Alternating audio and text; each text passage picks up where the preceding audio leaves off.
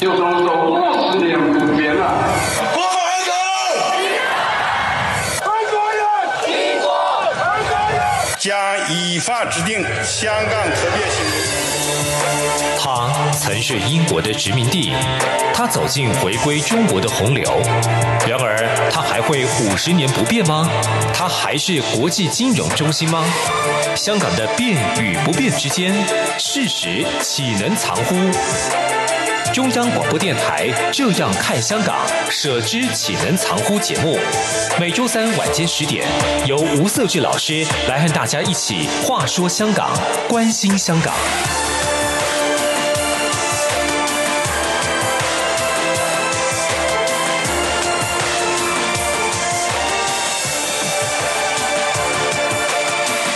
这里是中央广播电台台湾之音，你现在收听的节目是《这样看香港》。舍之岂能常乎的节目，我是节目主持人吴瑟智。那欢迎你的收听，我们来一起话说香港，关心香港。呃，我想香港的发展其实扣紧的是在目前当中，我们看待是说，呃，整个国际形势，同时是说香港未来的民主发展，甚至说中国的角色，以及说在未来当中，中国对香港的管制，当然很多人去批评说一国两制可能已经形同虚设哈，但是呢，某个程度上，香港所拥有的自由空间，跟他未来所民主的想象哈，的确让人家非常堪忧。那。其实近期哈，其实呃民主的发展的议题哈，也不是只有香港哈。我们看到泰国民众哈，或者泰国很多的年轻人哈，最近也是都上街头来抗争哈。比如，比如说他们对王室之间的对王室的一个反感哈，或者是他们对目前的泰国政府的一些看法哈。其实我们可以看出来，他们追求这个所谓的普世价值，就是说民主自由，甚至说反对威权体制这样的一个想象。当然更不用谈哦，我们好几集都有提到哈，美中。之间的一个对抗所形成的国际对于反中意识的氛围，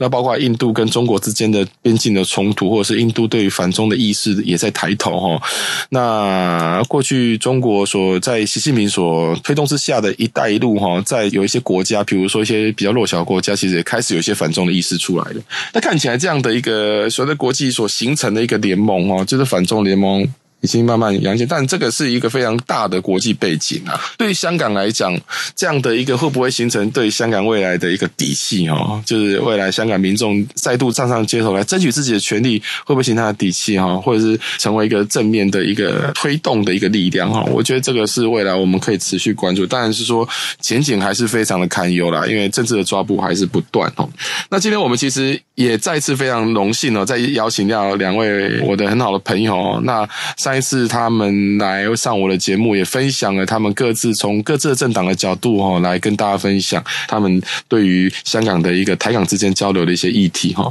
那首先我们非常欢迎的是国民党主发会的主委办公室主任萧敬言萧主任。主持人好，各位听众朋友大家好，又见面了。那第二位是民进党中央党部青年部主任蔡布林蔡主任。大家好，听众朋友，大家好，我是木林。那上一次节目，其实静言这边呢也特别有提到哦，就是他有香港的朋友，也是对未来其实都非常消极哈。那木林怎么看？说未来香港的发展，台湾要怎么去做，或者是从民进党的角度有什么样的想法？嗯、呃，年轻人事实上在全世界各地都是一个已经使使用社群软体啊、社群网络的这个很的这个几乎占了年轻人的生活的。绝大部分哈，在这个 social media 的世界跟真实的世界，事实上它有确实存在一种差距。年轻人的在社群网络上面的世世界，他看到的是全世界的国家跟他各各个地方的朋友，他们只有两种分类，一种分类叫反中，一种分类叫非常反中。嗯，所以这样的一个他们所看到的世界。建构起来他们的世界观。事实上，不管在台湾，不管在香港，不管在这个任何的国际的这个角落，这些年轻人事实上都看得很清楚，这个全世界的氛围是怎么样子。所以，在这个这个状况之下，你说香港人、香港年轻人会不会有底气？香港年轻人本来就有底气，为什么？嗯在我们包括设置我们成长的这个，我们小时候，相信那个时候香港的经济比现在更好，嗯，而且曾经香港有一段时间是提出是有一个主流的观点也是说，经济搞得好，到底民主或者是人权其实不重要。嗯，当时这样的一个一个一个环境是在上一代的香港人，他们心里是这样存在这种想法。可是这一代的香港人，从呃我们之前提到的黄之锋、周永康，甚至是这些呃很重要的这些呃年轻人，他们都很清楚知道一件事情是，他们正在面对他们的生活方式被破坏。嗯，除了这个移民的问题，除了这个经济跟这个这个深深圳对他们的磁吸的问题。问题，嗯，这些所有的问题都在让香港原来的生活生活的方式被被这个消解当中，所以香港年轻人现在。存在一种状态是说，他们必须要争取他们自己的未来。他们并不是一个很消极，只求经济好，只求吃得饱、穿得暖，然后过很好的物质生活。所以这一点来说，香港的年轻人跟台湾的年轻人其实想法是一样的。香港的呃，香港年轻人看到的是台湾在八零年、九零年代的年轻人，当时的这些学生运动，为了要反抗呃当时这样子一个威权跟这个呃比较呃比较强强硬嘛。蛮横的国民党的政权的时候，他们企而争取自己的民主，他并没有计较的是他当下失去多少，他们要的是他们未来能够获得更多。而当然，其实现在现在国民党，我想的转变确实是有的，包括禁禁言在内。事实上，在香港的议题。甚至有时候，那个呃，国民党那个青年的这个呃，social media，他的反应的时时间还比民进党的还快。事实上，这个立这个立场其实因为年轻人想法都是一致的，这一点不论任何党派，我们都会觉得香港的年轻人他们所所受到的苦难，事实上都是我们能够感同身受。那至于未来香港的处境或者是发展，到底要乐观还是悲观？事实上我，我我还是一样从。很很喜欢我，就是很喜欢提的一个老话一句啦，就是受苦的人没有悲观的权利啦。嗯、我们如果说在受苦的这个情况之下，如果我们还悲观，事实上我们这个对未来会非常非常的没有方向感。那我想，香港的年轻人在这个包括了我们看到罗冠聪哈，这个、嗯、这个才你我看不到三十岁吧，他现在在全世界到处去演讲。嗯，那在这个世界的这个舞台上面，他。对全世界的人发声，讲出香港年轻人的心声，这点我觉得我非常非常的佩服他。如果跟他一样的年纪，我我恐怕没有办法做到这样的一个能一个能量。但是这个状况就代表一件事情是：香港的年轻人，无论他们的这个其他的这个呃政治的想法、政治的立场是怎么样，但是他们知道，他们在这个时候。这个环节，这个关键的时刻，他们一定得要为他们自己的未来负责，所以他们在用自己的方式，用自己能够做到的呃模式，好去争取他们的未来。这点我觉得，呃，不管台湾的任何政党都会支持他们。那台湾的政府在目前的这五年内的时间，事实上我们也在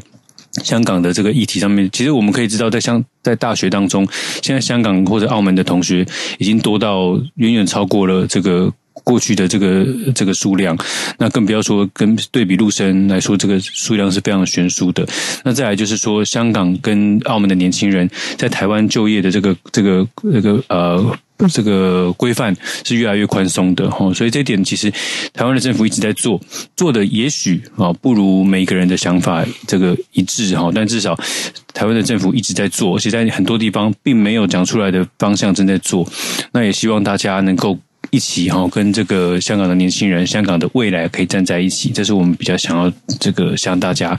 呃争取的。是穆尼讲的非常好，其实真的，我们呃面对香港的议题哈，这个其实没有党派之分哦，就如同美国内部哈，对反中的意识也没有党派之分哦。这些我们非常有幸啊，过去美国对中国的态度其实有不同的角度，当然美国的国家利益他们有共通啦，不过在采取对中的一些策略上，两党是不一样。不过这次看起来是两党越来越像哦。但但这是题外话。不过我我的意思是说，其实我非常呼应刚才慕宁所提到哦，就是说我们在面对香港的一个议题上哦，其实如何在台湾的内部哈形成一个非常重要的一个共识，而不会成为说不管在救援香港的民主人士，或者是在真的香港议题上的一个发展哦，不能说出现所谓的把变成是政治操作，或者是扯后腿，因为毕竟这个议题是一个非常严肃的议题，甚至它是一个对于人类发展重要的一个普世价值。同时呢，它对于说未来如何去形塑台湾就民主国家这样的一个国家的价值上，或者是最大的一个国家的竞争力的一个条件哦，必须要去透过这样的事件来彰显我们的国际上的道义哈。那当然，我们看到其实国际上其实呃，应该是说。一个国家的民主发展，其实除了内部的民众的一个，应该说他的相挺之外，哈，其实很重要的是国际社会的意志的帮助。因为我们在政治学上，哈，其实掌握权力的人呢，当然希望权力继续掌握。所以呢，尤其在威权体制的国家，他一定势必会希望说权力不会因此被剥夺掉。那由此来看，中共他对于所谓的香港的一个管制或者治港的措施越来越严谨，其实是必然的。那除非他民主化。那如果说在威权体制的前提之下，中共是不可能放松对香港的管制。那香港人对于追求自己的民主的发展，他势必会越面临更大的风险跟危机。那这样的更大危机风险跟危机，其实呃，我们想象刚才你目的有提到，在过去呃台湾民主化过程当中，的确这个我们就看到在过程当中，很多人必须在为了这个理想而牺牲哦。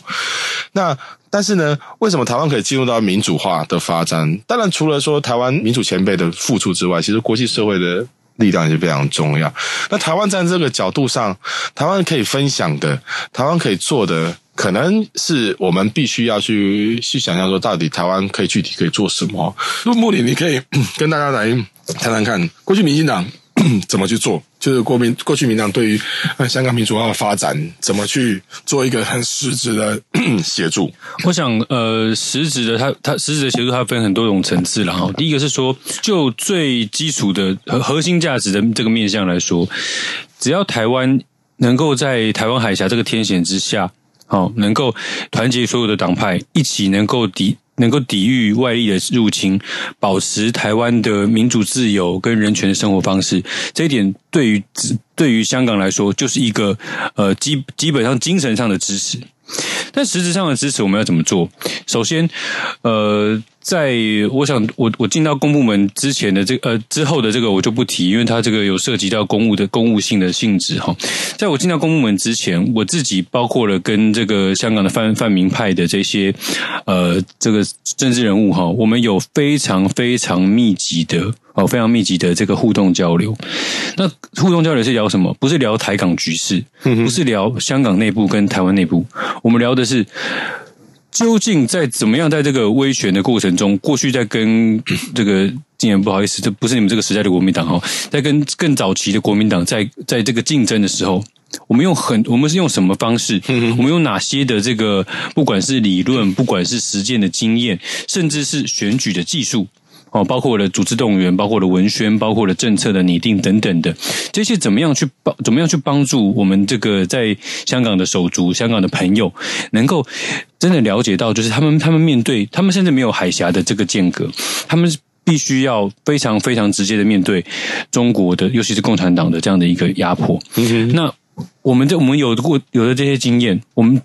这个倾囊相授，再加上一件事情是说，如果在全世界的场域，台湾毕竟呃，虽然说我们的国际空间并不是非常的完整跟完美，但是我们在很多跟国际社会，尤其是跟国际很多的这个政党 NGO 的这些交流上面，我们有非常好的这样的一个呃非常活络、非常热络的这样的 N 这个民间社会的力量，我们把这样的力量跟香港的朋友们。能够作为他们最强的后盾，他们没有任何人会觉得啊，会有有人会觉得他们很孤单。这一点，这是我们能够提供最实质的帮助。当然，政府的能够在这这个政府的公权力上面能够协助的部分，其实更多，但是也没有办法说完全百分之百跟大家讲。但这一点来说，至少我们现在这个台港交流的办公室，它事实上已经有明显的帮助了。甚至是林荣基先生，哦，这个铜锣湾书店的这个老板，他都公开的非常支持目前呃执政党所。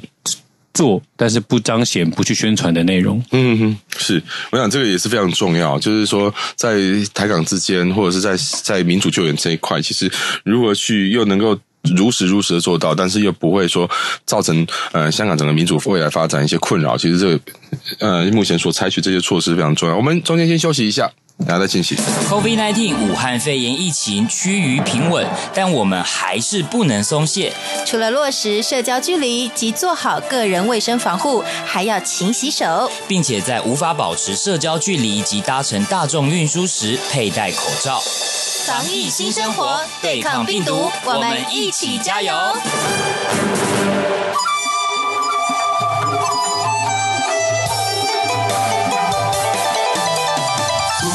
限的爱向全世界传开，永恒的关怀来自台湾之音 RTI。好，这里是中央广播电台台湾之音，你所收听的节目是《舍之前常务》的节目，我是吴帅志。那我们刚刚。节目上半段哦，其实木林也跟我们分享蛮多从啊民进党的角度，或者是从他个人的角度去看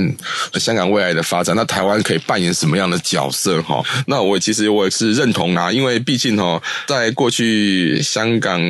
经济繁荣的时候，确实不管是在呃英国殖民时代，或者是回归中国之后，其实某程度上这个经济的碰撞，跟以及它从物质到精神层面的转移，哈，这个。对于香港能不能从一个所谓的以经济、以金融为主的所谓的先进的经济体，进一步进步到所谓的我们看到是一个进步城市的一个最重要的价值啊，那民主化就是一个非常重要的面向。那国际的氛围以及说台湾的角色，如何去让这样的一个维持这样的一个香港持续往前走的动能哦，这个也是我们必须关注。但是呃，民进党的角度是这样子，同样我们也必须要很持平的来了解。国民党的角度哈，因为呃，我想过去国民党哈，呃过去的执政的经验哦，以及马总统那八年的执政经验呢，我想香港议题在那时候也出现过了哈。二零一三年跟二零一四年的雨伞运动哦，这个雨伞运动在当时其实台湾非常关注，我记得那时候其实陆委会也针对这个议题上，其实有发表许多的一些说法，也是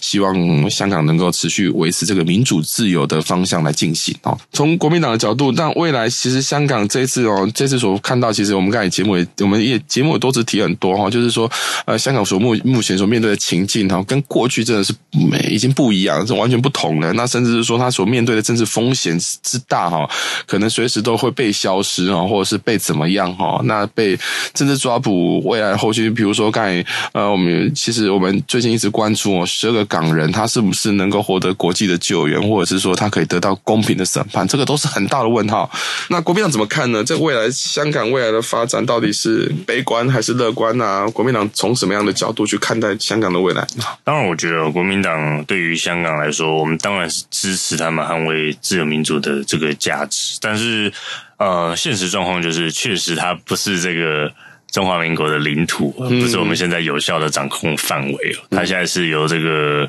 中国大陆掌控在手上的。那所以这个之前这个香港的事情的时候，大家也在开玩笑啊，就说啊，香港其实很简单嘛，就主张说这个你是中华民国的领土，那这样子就没有现在这些问题。但问题实际上，我们现在对他没有这个有效的这个掌控权了。那当然，嗯，上一集有来这个，就上一次来设这个节目，我有有谈到，就是在说，哎，国民党好像在这个。面对香港的问题，然后或者是说在两岸的立场上，长期好像就是被大家贴上一些标签。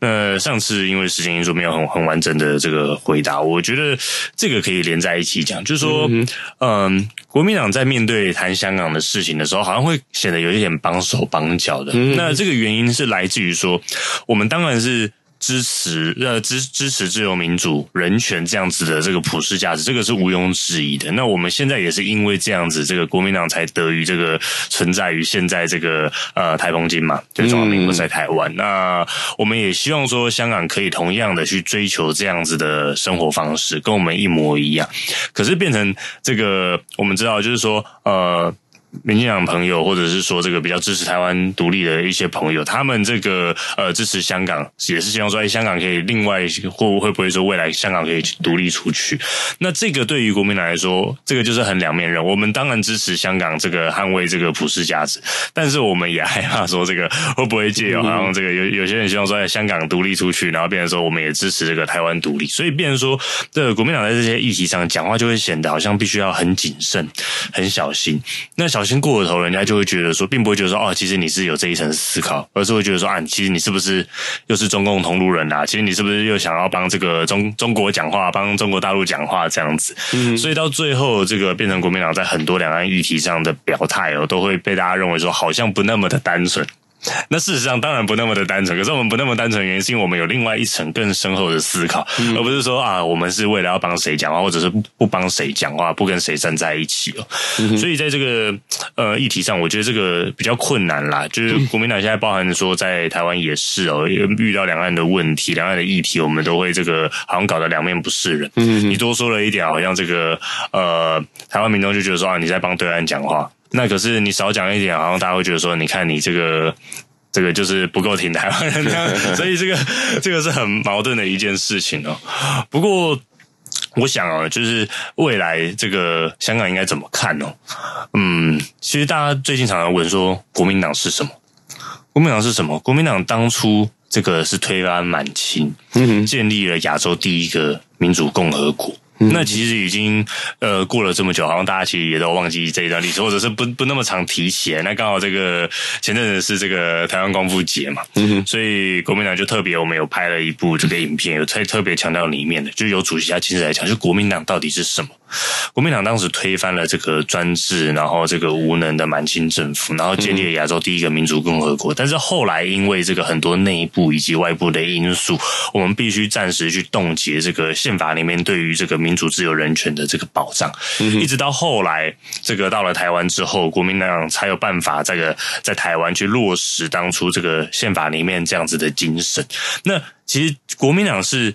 也是推动民主、自由、人权的这样子的一个国家。当初是这一群人去建立中华民国的，那怎么好像到了现在，这一群人甚至还变成有一点反动派的这样子的形象？我觉得这样子的这一过去这些经验跟这个精神，我觉得一直都会存在于国民党。那我们未来怎么样帮帮助这个在香港的朋友，甚至是不只是在香港的朋友，包含说在中国大陆的朋友，你们怎么样去这个呃？不敢讲对抗哦，这个去这个呃应对一个这个呃很专制，然后这个比较专呃，然后不给你这个人权自由，然后削弱你这个。呃，长追求民主价值的一样的这个政权，这样子政府的模式，我觉得其实在这个包含过去我们跟很多香港的朋友、大陆的朋友交流的过程，我们都聊过这一件事情。那当然，实际上我们能够怎么样具体的去给予帮助，我觉得对于现在的国民党来说，当然是比较困难。为什么？因为我们现在是在野党，嗯、我们现在没有这个中央执政权，可能没有办法，比如说像民进党，我们直接设立一个这个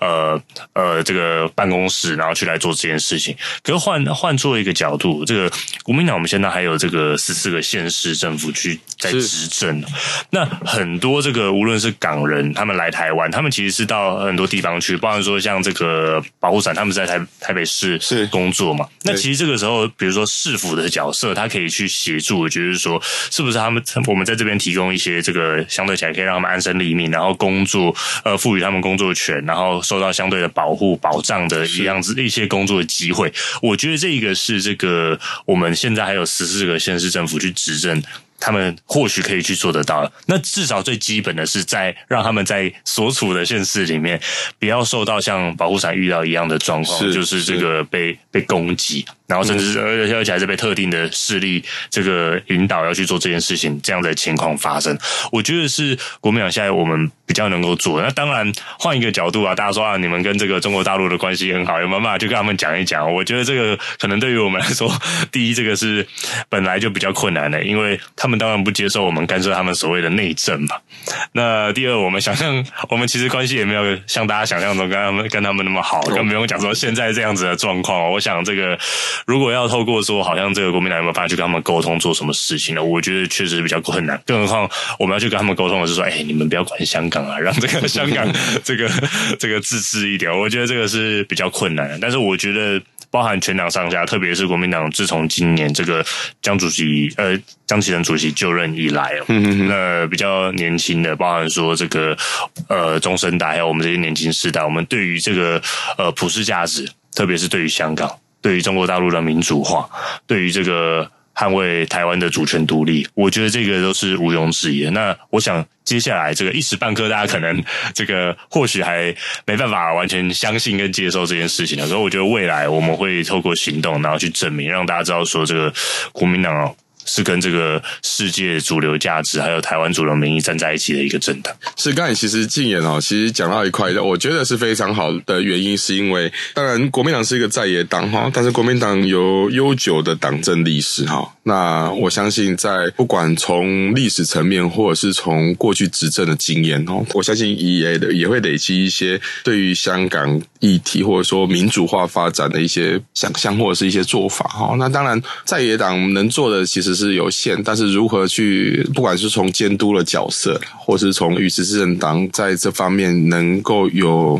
我们那种同声同气的这样的一个，不管是说合作，而是说这个立场上、这个精神上，能够一起来关注香港，我觉得是非常重要。就是说，我们要我们来谈哦，香港议题哦。虽然说我们是这一次节目是试图是想说，能够从蓝绿的不同的观点来看待香港发展，那从青年角度，但实际上我们想凸显出来一个价值，就是说，其实就香港民主发展，以及对于所谓的普世价值或者更高层次的民主自由，其实应该是没有蓝绿之分的。那再是第二个哈。其实刚才静言，其实我讲，我我就是我我觉得非常有感觉的，就是说，其实国民党确实在地方十四个县市其实可以发挥一些作用哦。但刚刚其实静言其实哦特别讲到保护伞哈，其实我也特别要提到哈，这个是呃，但是呃，台北市市政府现在不是两两个政党的执政政党啊，执政县市啊，所以其实柯市长其实要负很大的责任哈，因为毕竟。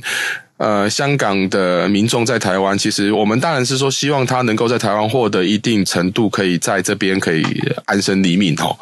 但是呢，毕竟他们的背景以及他们的身份其实是特殊的，所以他必须要有特殊的保护或者是特殊的一个一个一个一个处置哈。但是，但是我们看到，其实市政府在这一块其实是末梢神经其实是是是有问题的哈，甚至没有及时的做一些做一些。但是说最后二十四小时内有抓捕哈，不过实际上。我们看不出来市政府在这部分有强烈的态度哦。那当然，不管是说这可能是民政党、民众党的问题，或是柯文哲的问题啊。国民党是十四个县市，如果去发挥一些作用、一些角色哈，其实这也是非常重要哈。因为的确，其实很多港人在台湾，其实他就是散落在各地。那甚至是说，他不一定是真的是来了台湾就还是持续政治运动。可是他实际上在台湾，其实他把台湾当成他可以未来可以在这边生活的家，所以他。其实在这边，其实就是开始工作，以及他开始打造他的新的生活。那他一定会遇到很多，绝对是港台之间，纵然在有些发展上是有点重叠哈。不过，其实还是有一些生活层面或者是一些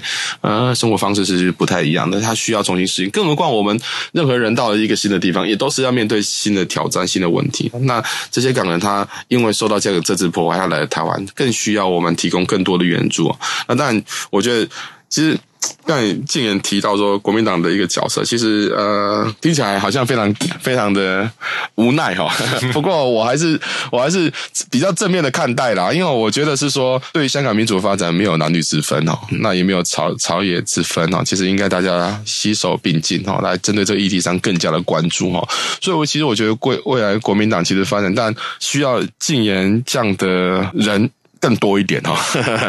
才有办法在国民党内部哦做一些很实质的改变哦。因为其实确实啦，就是说我我也看得出来，国民党想要改变。想要进步，甚至针对香港议题有更多的一些想法出，我相信一定有，而且尤其是国民党年轻人。但是呢，我们却看到其实它的效果其实有限。那有限，当然不能说它实质没有这么做，一定实质有这么做，但是效果有限。那这我觉得关键是说，其实国民党必须更关注的是说，从青年的角度。所以今天这个节目其实非常重要的一点就是说，